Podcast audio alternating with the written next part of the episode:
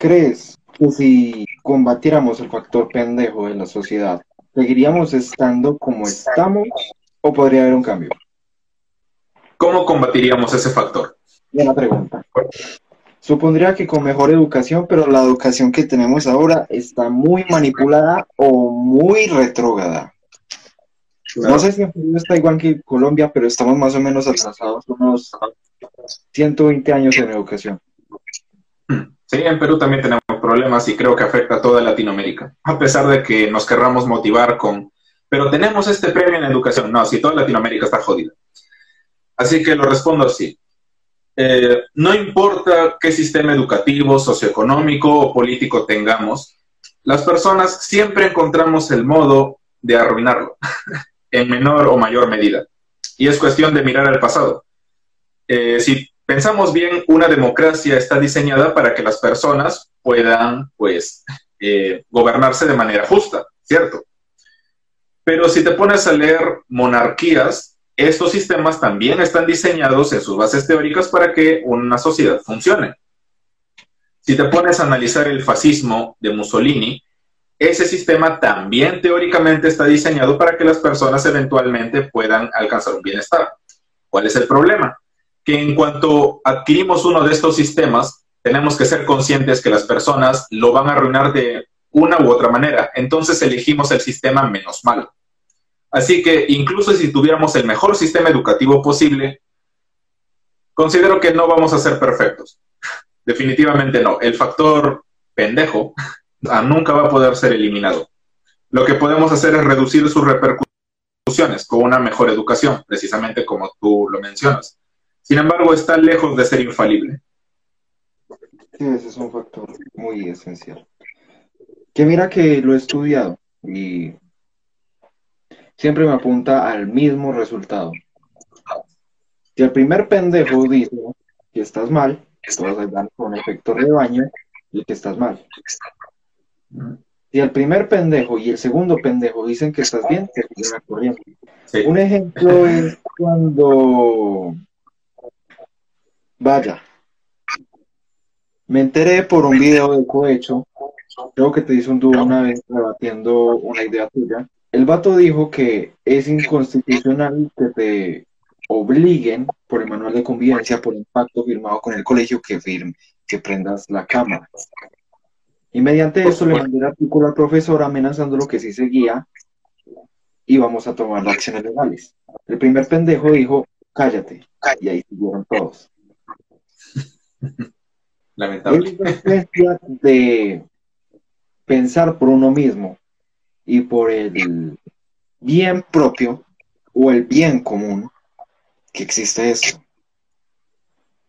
Porque vaya, si a él le importara que le están vulnerando sus derechos, no hubiera hecho eso. Mm. Podría ser, aunque más que por un bienestar propio o común con reacción, yo diría que se debe más a un factor miedo, la verdad. Creo que el miedo de ser señalado como alguien que no obedece, lamentablemente en nuestra sociedad latinoamericana es siempre mal visto, es lo que los motiva a simplemente obedecer callados. Honestamente, a pesar de que ahora vivimos en una época republicana, los rasgos de cuando éramos virreinato o simplemente estábamos en una dictadura se nos han quedado grabados en nuestras propias acciones. Obedecer de manera ciega, no cuestionar, si es que alguien dice algo, síguele, porque lo más seguro es que esté correcto. Y eso es algo lamentable. ¿Por qué estás donde estás ahora?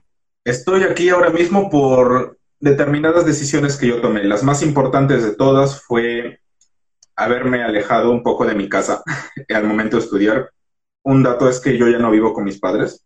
Me mudé, por así decirlo, para estudiar en otro lugar. Y creo que, aunque esto suena cliché, vivir solo te choca. De una u otra forma, te vuelve independiente. De alguna forma. Tal vez no del todo económicamente, pero empiezas a tener una visión diferente porque literalmente ahora tú dependes de ti mismo. Siempre. No vas a tener a tu padre al costado como toda la vida. Y el segundo choque importante que tuve ahora es curiosamente haber entrado a TikTok esa plataforma me ayudó bastante. Al inicio yo pensaba, pues, que solo iba a ser una, una corriente más y ya, que nadie de hecho iba a ver mis videos. Pero cuando me di cuenta que empecé a conectarme con otras personas de pensamientos similares u opuestos, de hecho, y puedo alardear incluso de que me hice amigo de varios de ellos, me di cuenta de que había sido una gran decisión. Muchos de los grandes logros que estoy teniendo ahora mismo, como, no sé, entrevistas con personas de otros países u oportunidades, por ejemplo, no sé si sacas a Marcel Padilla también, un gran exponente en México de Provida. Yo no me imaginé que en cuanto empezara a subir videos de mis tintes políticos o de opinión personal, llegaría a tener oportunidades como esas. Son cosas casi impensables, al menos para un estudiante común y corriente como yo. ¿Qué piensas de la basura poblacional de Latinoamérica? Somos basura porque elegimos dirigentes basura. Por supuesto, definitivamente. Ellos son de las razones por las cuales, como te comenté antes, le pondría ciertos, ciertas trabas al derecho al voto. Considero que este tipo de personas son desastrosas para nuestros países porque nos condenan a vivir bajo políticos mediocres, estúpidos, nefastos. Y lo peor es que son personas fácilmente manipulables. Dales un poco de arroz pagado con impuestos, que es dinero que ya les robaste a esas mismas personas, y aún así votarán por ti. Son de la peor, son para mí gente tan despreciable como los mismos políticos que nos gobiernan. ¿Crees que después de esto, de quemar centros policíacos, de quemar buses, crees que sea un cambio social? Si soy completamente honesto, creo que múltiples eventos de violencia contra el pueblo no lo hacen despertar. Lo que hace despertar verdaderamente a un pueblo para que se levante en contra de un gobierno que de verdad sea negativo, no que no le agrade al pueblo, sino que de verdad sea negativo, la única forma en la cual ocurre sería un evento catastrófico, pero uno solo. Si lo haces de manera progresiva, eventualmente eh, las personas van a terminar acostumbrándose a una situación nefasta y no van a reaccionar. Pero, ¿qué pasa, digamos, si en Colombia continúan con los enfrentamientos policiales y de protestantes? Te aseguro que, aunque suene mal, se van a terminar acostumbrando de manera bizarra. Pero, ¿qué sucedería si sale una grabación viral en la cual aparece un político ejecutando a un manifestante. Un solo acto como ese sería el que podría hacer despertar, entre comillas, a todo el pueblo de Colombia, pero lastimosamente, para que eso suceda, siempre alguien inocente va a resultar herido. Y no, mm, tal vez no soy tan positivo en ese aspecto, pero soy bastante realista, porque es algo que se observa en cualquier país al cual, eh, al cual hayas visto, en el que se haya encontrado una situación similar. Así que, al menos en ese aspecto, no soy muy positivo en el aspecto que está pasando Colombia ahora mismo. ¿Cuál es la experiencia paranormal más fuerte que has tenido? Uy. Ok, no tengo una experiencia propiamente paranormal, por así decirlo, pero tengo una experiencia que Ah, no, sí, sí la tengo. Pero no estoy seguro si puedo considerarla paranormal. Te lo explico así. Tal vez fue un sueño lúcido, no lo sé. Pero, a ver, em, mi casa tiene tres pisos, ¿ok? Y el asunto es este, yo estaba en un segundo piso, es lo que yo recuerdo, o sea, lo único que puedo recordar claramente es que yo estaba en el último escalón, el que estaba arriba, y mi escalera tiene 15 escaños, 15, ponele 20 escaños aproximadamente. Lo que en mi mente recuerda es que yo salté del escaño superior y de alguna manera tardé como 10 segundos en caer suavemente en el último escaño y no me pasó nada. Repetí la operación varias veces y la razón por la cual mi cerebro está confundido y no sé si fue paranormal o si fue un sueño fue porque recuerdo que apenas hice eso fue a buscar a mis padres y les dije, papá, yo puedo saltar desde acá hasta acá. Y no me creyeron, obviamente, yo no me habría creído. Y cuando lo intentaba sentí un miedo brutal y no lo podía hacer, excepto cuando ellos se iban. Honestamente, no sé qué tenía en mi cabeza en ese momento, pero eso, esa es una imagen que hasta ahora no le puedo encontrar ningún tipo de sentido. ¿Recuerdas cómo llegaste? ¿Aquí? No, en, en la experiencia. ¿Te acuerdas cómo llegaste a los escalones? o llegaste de un momento a otro? No, llegué caminando. Estaba haciendo mis cosas, llegué al escalón superior. Recuerdo que salté hasta el escalón que estaba más abajo y no pasó nada. Mi escalera es similar a un caracol, entonces salté hasta del, segundo al primero y del primero hasta, hasta el primer escalón, dos veces. Volví a buscar a mis padres, se los dije, no me creyeron, traté de mostrárselos, pero no pude saltar. Honestamente es lo, el único pensamiento que no le encuentro el más mínimo sentido hasta ahora. Y lo peor es que lo recuerdo vívidamente, porque si hubiera sido un sueño, mis padres no podrían recordarlo tampoco. Que yo les dije eso. Entonces, o estuve soñando despierto y luego fui a buscarlos y luego volví a soñar despierto, o no tengo ni la más remota idea de cómo sucedió. Sí sucedió. Porque ah, te acuerdas cómo llegaste ahí. Una de las pruebas de que sabes cómo estás soñando y de controlar tus sueños es recordar cómo llegaste a la parte de donde estás. Y si recuerdas la parte de llegar a donde sucedió, la parte paranormal, entonces sí sucedió. Hmm. Pues sí, pero honestamente no tengo ni idea. Recuerdo cómo me sentí en ese momento, pero honestamente no tiene una explicación lógica para mí. Adrenalina o algún ente estaba por ahí molestándote. Bueno, ¿en Perú hay alguna organización terrorista antisistema? Tenemos estragos de Sendero Luminoso, que fue un el movimiento terrorista más fuerte después y seguido del MRTA. Eh, pero desde que arrestaron a su cabecilla y está, solo sé que es un centro administrado por, las, por la Marina de Guerra de mi país, sus, restos son apenas una molestia. ¿Son problemáticos? Claro que sí, porque son terroristas. Pero tomad en cuenta que podían poner bombas en los principales canales de mi país y ahora están recluidos en, la, en un pequeño sector de la selva, eh, pues su amenaza es mínima ahora mismo. Ahora, ¿crees que esos organismos terroristas anti, antigobierno, si sucediera algo así parecido como en Colombia, se unieran con el pueblo, ¿crees que si alguna de estas guerrillas o grupos terroristas se uniera a las manifestaciones de X o Y país para ayudarles, ¿Crees que después les darían la espalda y les dispararían? ¿O crees que seguirían con el mismo plan? Ah, por supuesto que les dispararían por la espalda. Es lo que normalmente hacen. Las guerrillas que tenemos en Perú, los estragos que quedan, son de tendencia marxista-leninista. Y pues creo que tenemos el mejor ejemplo de cómo reaccionan estas personas cuando llegan al poder en la Unión Soviética mientras seas una herramienta adecuada para llegar al poder, estarán contigo, pero en cuanto empieces a cuestionarles, terminarán mandándote a algún campo de concentración o simplemente matándote en nombre del pueblo. A ellos verdaderamente no les interesa el pueblo. Dicen que lo hacen por el pueblo, pero realmente solo los ven como una herramienta para llegar al poder y nada más. Ni siquiera velan por su bienestar posterior al ascenso al poder.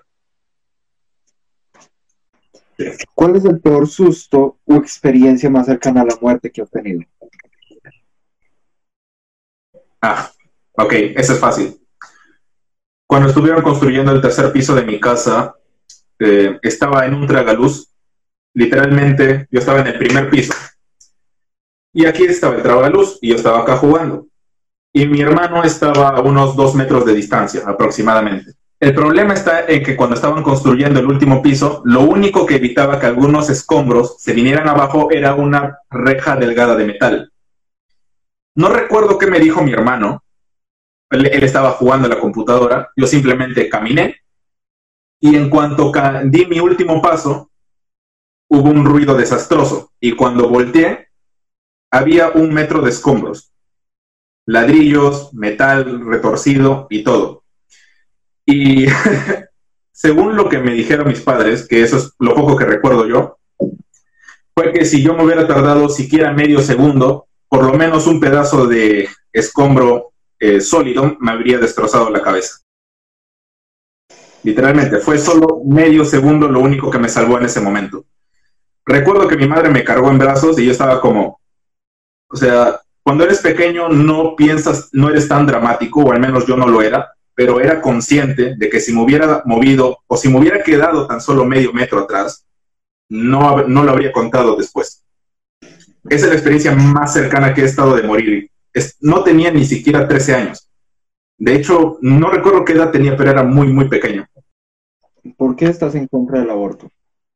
Lo más básico para estar en contra del aborto es el entendimiento de que el no nacido es un humano. Entonces, creo que el problema de los proaborto, al menos en líneas generales, es el hecho de negar una realidad. Y si niegas una realidad, inmediatamente tienes el debate perdido.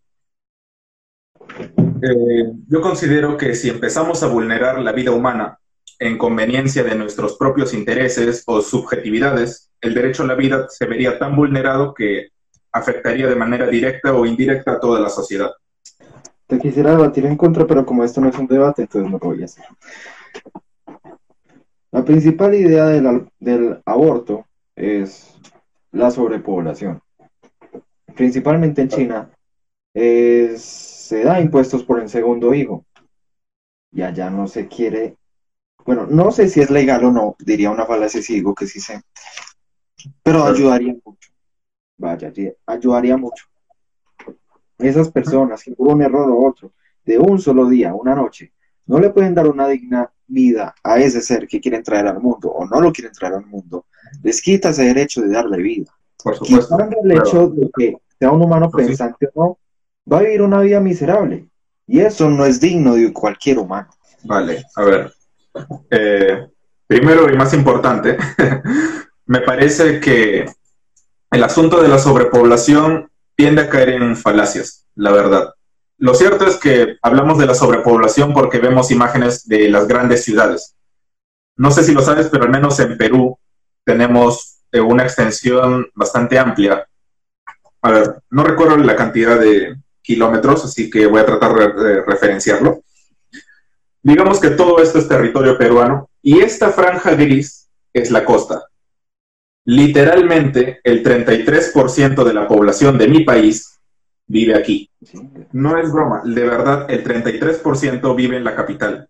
Entonces, el problema no es que tenemos demasiadas personas. El problema está en que todas las personas que están naciendo las están mandando a juntarse en grandes ciudades.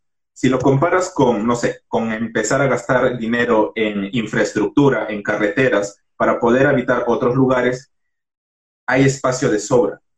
Entonces, el argumento de decir hay que empezar a abortar porque somos demasiados, también podría ser un equivalente a, no sé, ¿por qué no empezaríamos a matar a otras personas? O sea, ok, sé que suena un poco mal, pero digamos, imagina eh, separar tu país en norte y sur y alguien te ofrece acabar con una de las dos mitades y sin consecuencia alguna. No te van a afectar a ti, no te van a afectar a tus familiares, no van a afectar a nadie del, a nadie del lado que no elijas, pero va a haber más recursos para las personas de tu país. Si no te afecta de ninguna forma, ¿sería siquiera justo o moral aniquilar a ese sector de la población por beneficios para la otra parte? Personalmente considero que no, no es moral por ningún lado. Entonces, quedaría todavía el argumento de la vida digna y la pobreza. Sin embargo, eso también vuelve a caer en otro, eh, en otro escenario. ¿Sería válido mandar a nuestras Fuerzas Armadas a aniquilar a cualquier persona que no gane el sueldo mínimo porque no tiene una vida digna?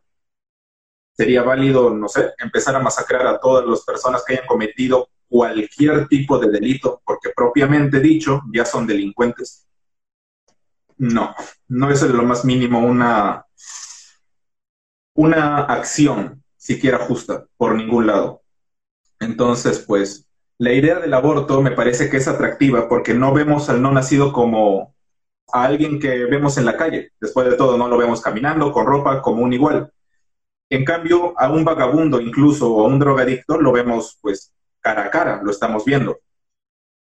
Pero deshumanizar al feto o al no nacido, más bien dicho, de esa manera, lo único que causa es precisamente que se vulnere el derecho a la vida, porque muchos creen que eh, legalizar, entre comillas, el aborto es solo como agregar un par de palabras a nuestra constitución o a nuestro código penal y se cerró, pero no, hay muchas implicancias porque nuestras leyes se fundamentan en algo en algo que se considera correcto. Entonces, si tú estás dispuesto a vulnerar el derecho a la vida, tiene que haber alguna razón. O ya no valoras nuestro derecho a la vida o es algo lo suficientemente fuerte.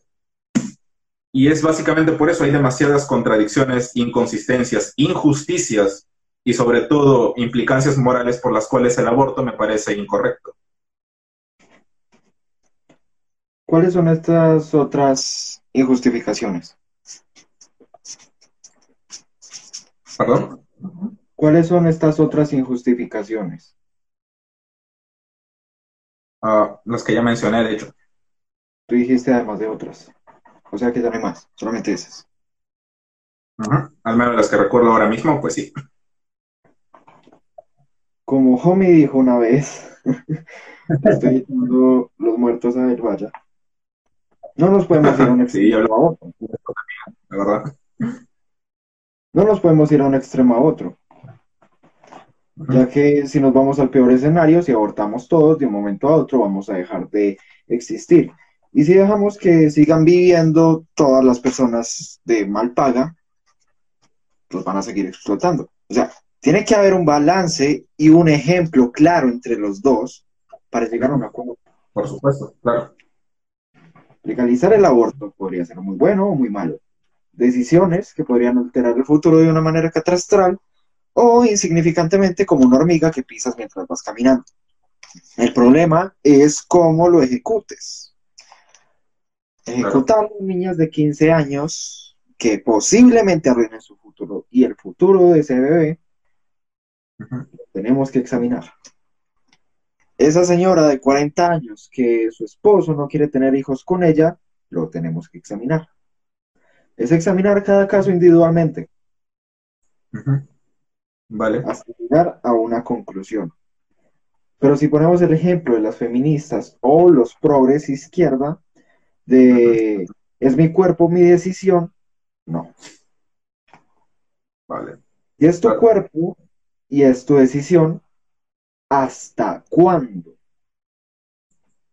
Hasta que una ley, un organismo, te lo diga.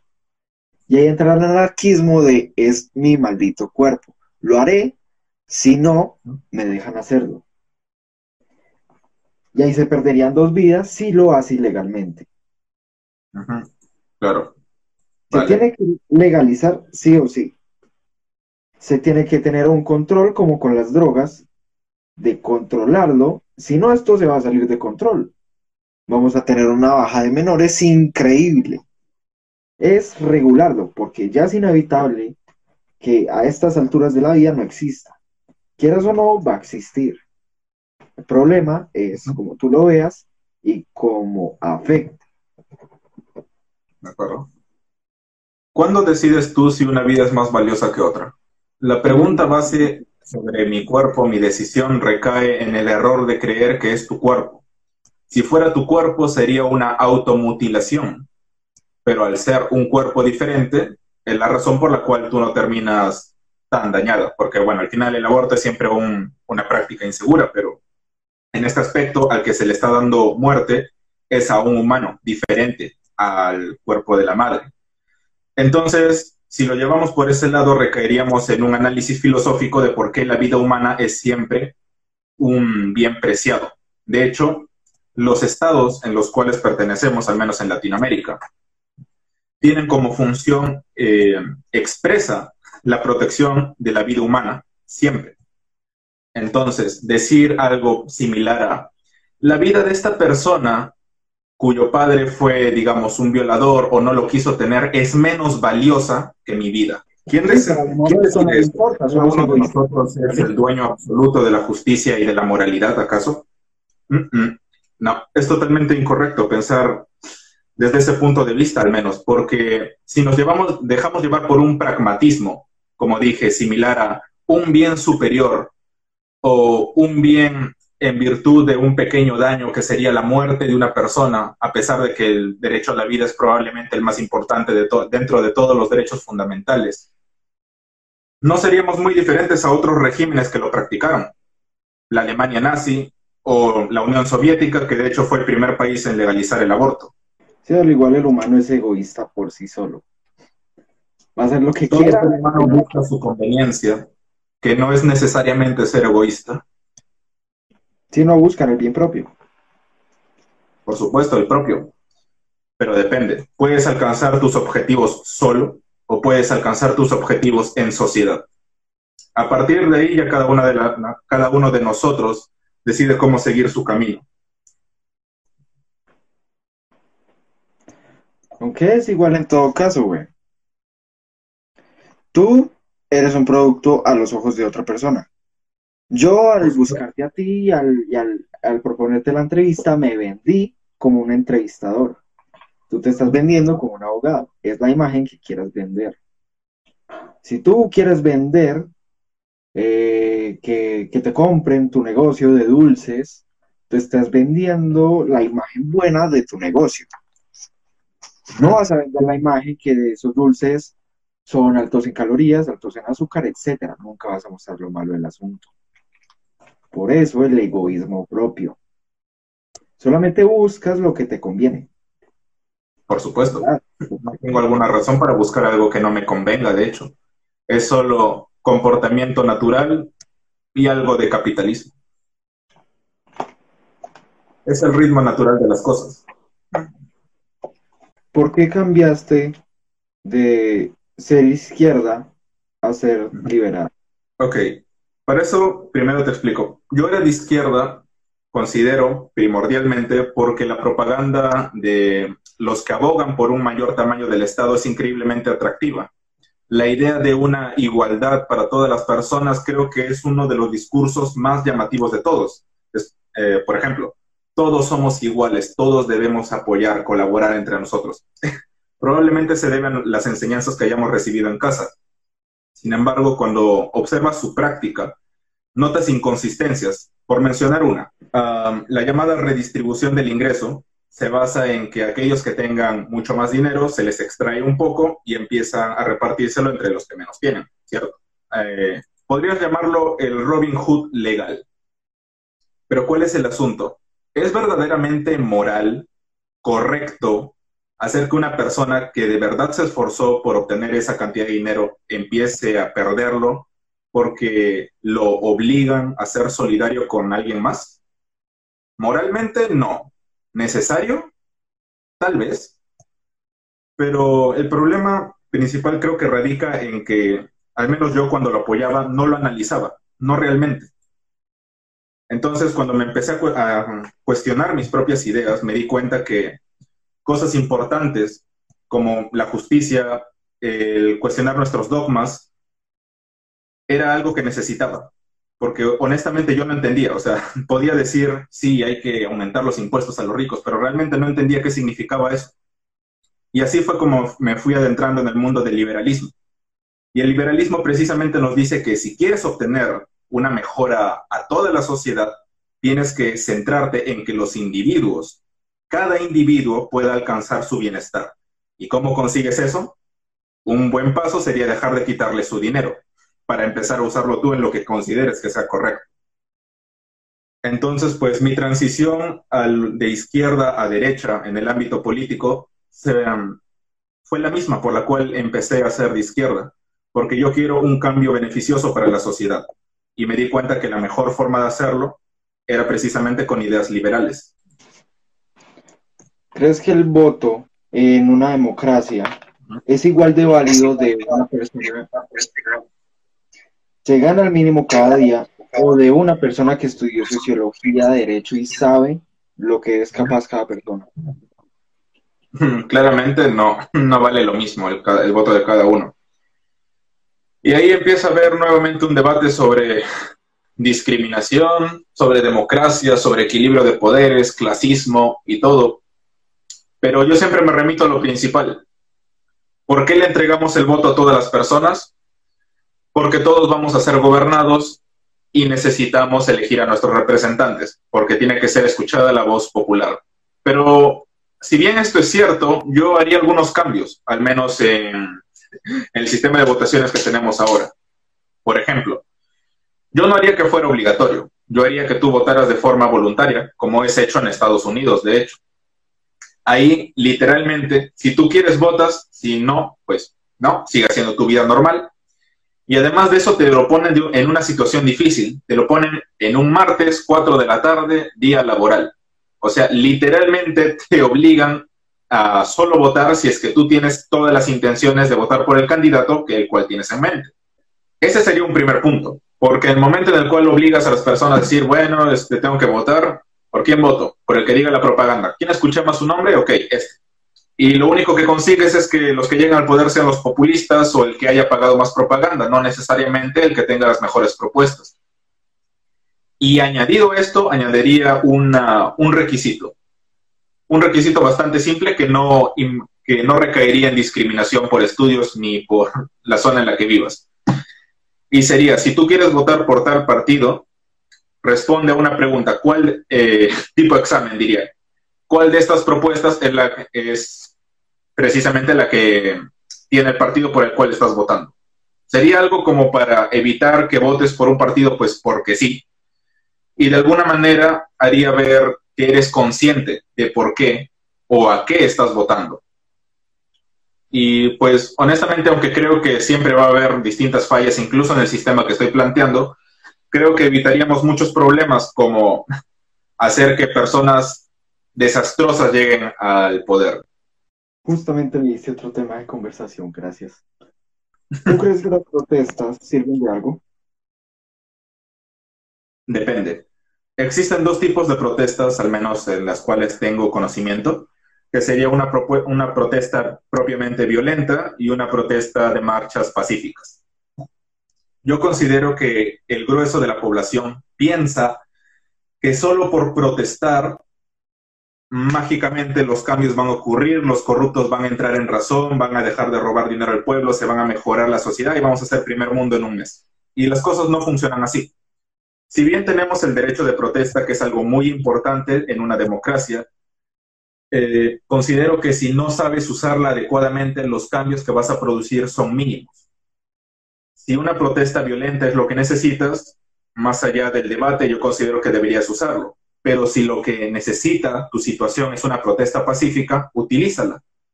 Pero por sobre todo, nunca olvides que el verdadero cambio surge en el momento en el cual entras en política un solo diputado en la Cámara es mucho más eficiente que una marcha completa de 24 horas. Eso es algo que muy pocas personas entienden realmente. Y el problema con las marchas es que ellos creen que hice una marcha, hice suficiente por mi país, listo. Y siguen su vida como si nada hubiera pasado, en lugar de pensar, ok, yo conozco las necesidades de mi país, así que voy a tratar de postular a política para de alguna manera crear un verdadero cambio. Creo que esa sería la principal debilidad que encuentro dentro de las marchas, su factor reduccionista. Justamente me hice otro tema de conversación, gracias. ¿Tú crees que las protestas sirven de algo? Depende. Existen dos tipos de protestas, al menos en las cuales tengo conocimiento, que sería una, una protesta propiamente violenta y una protesta de marchas pacíficas yo considero que el grueso de la población piensa que solo por protestar mágicamente los cambios van a ocurrir, los corruptos van a entrar en razón, van a dejar de robar dinero al pueblo, se van a mejorar la sociedad y vamos a ser primer mundo en un mes. Y las cosas no funcionan así. Si bien tenemos el derecho de protesta, que es algo muy importante en una democracia, eh, considero que si no sabes usarla adecuadamente, los cambios que vas a producir son mínimos si una protesta violenta es lo que necesitas, más allá del debate, yo considero que deberías usarlo. Pero si lo que necesita tu situación es una protesta pacífica, utilízala. Pero por sobre todo, nunca olvides que el verdadero cambio surge en el momento en el cual entras en política. Un solo diputado en la Cámara es mucho más eficiente que una marcha completa de 24 horas. Eso es algo que muy pocas personas entienden realmente. Y el problema con las marchas es que ellos creen que hice una marcha, hice suficiente por mi país, listo. Y siguen su vida como si nada hubiera pasado, en lugar de pensar, ok, yo conozco las necesidades de mi país, así que voy a tratar de postular a política para de alguna manera crear un verdadero cambio. Creo que esa sería la principal debilidad que encuentro dentro de las marchas, su factor reduccionista. Está bien que algún político, en su defecto, eh, un canciller, un alcalde, un un gobernador incite a una protesta violenta? Depende.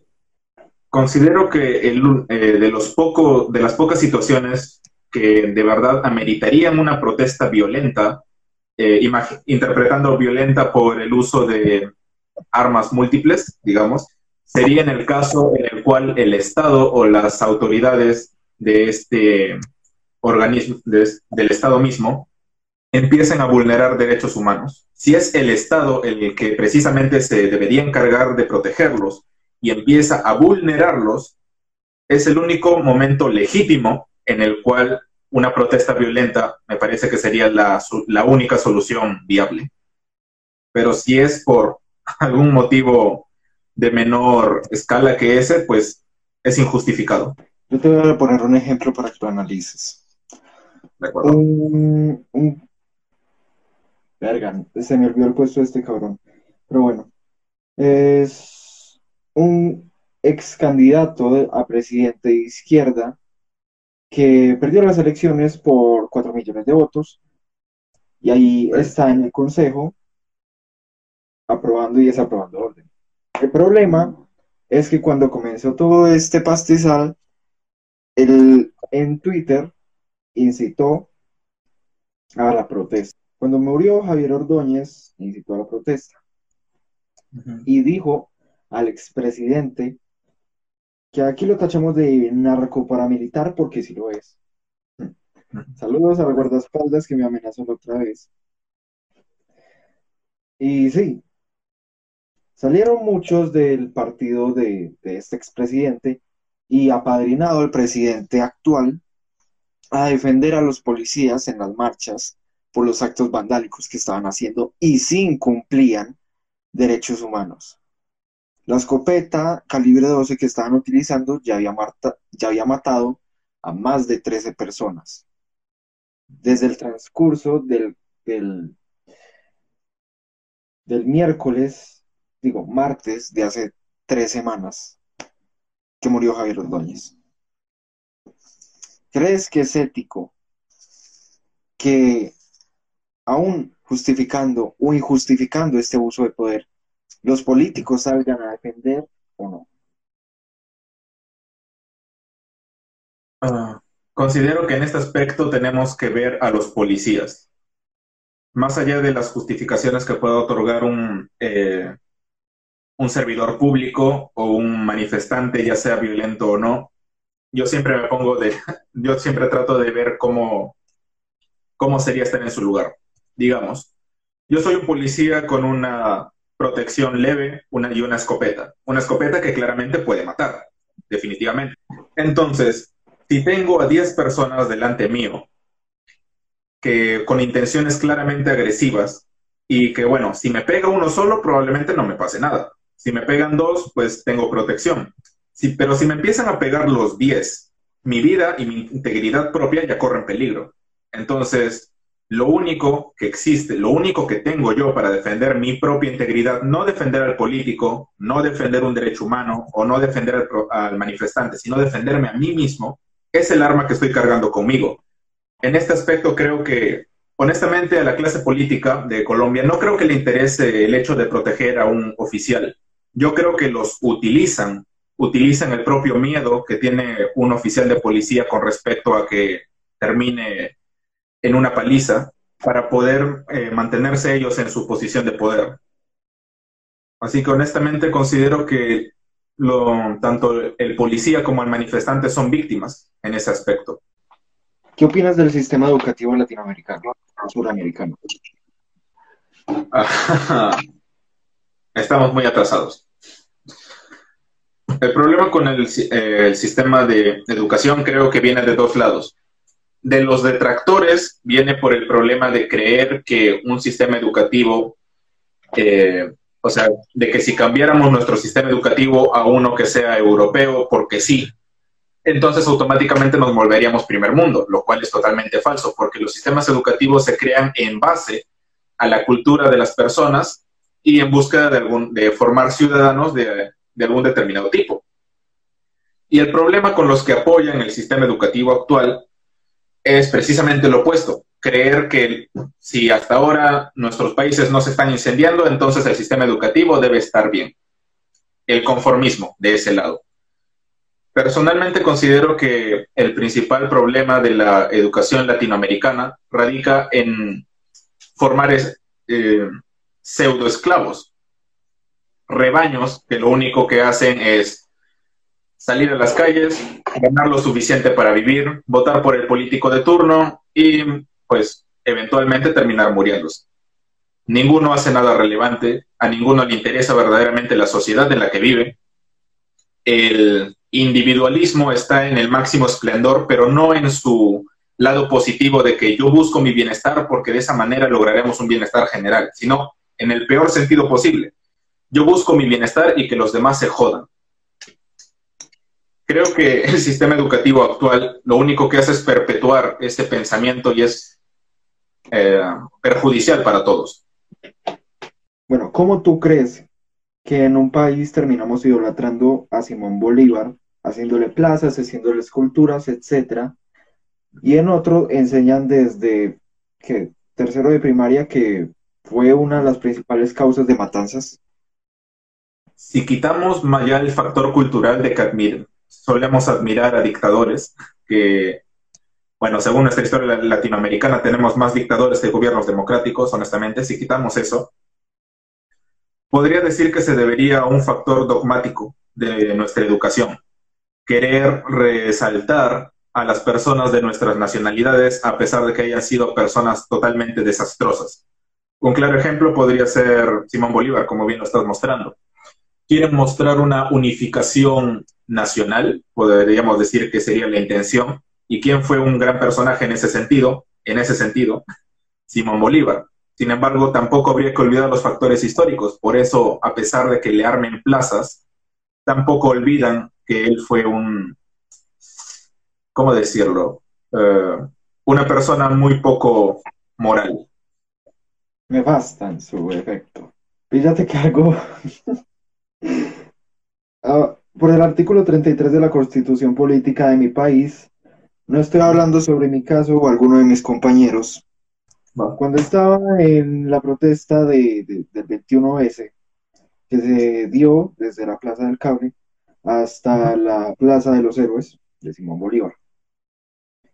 Yendo para allá había una escultura, creo, creo, no estoy muy seguro, de, bueno, uno de los amigos de Simón Bolívar que ayudó en una de sus conquistas a Cauca.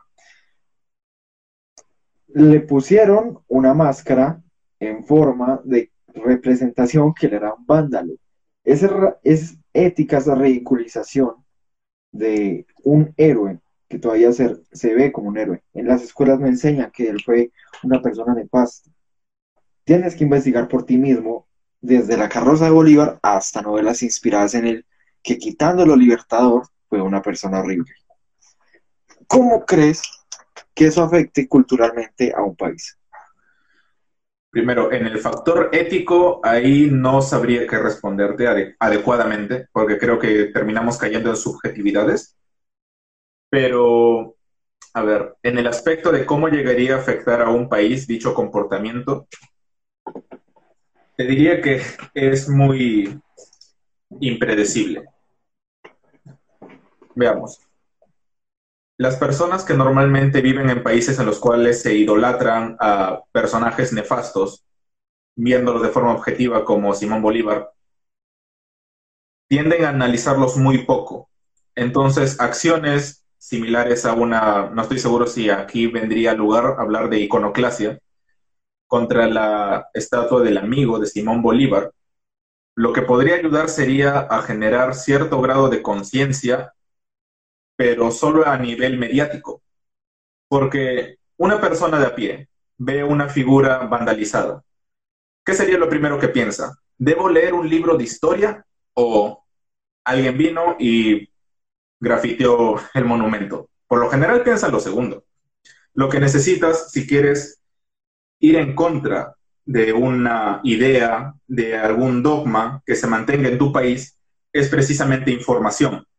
Y si bien, pues, ya entraríamos en debate si está bien o no vandalizar esa estatua, creo que si ellos de verdad quieren hacer un cambio, están yéndose por un camino muy flojo. Igual que, bueno, algunos movimientos progresistas que me ahorraré decir, que lo que necesitarían sería educar a las demás personas en lugar de simplemente hacer algo que honestamente es más similar a un berrinche que a una verdadera protesta.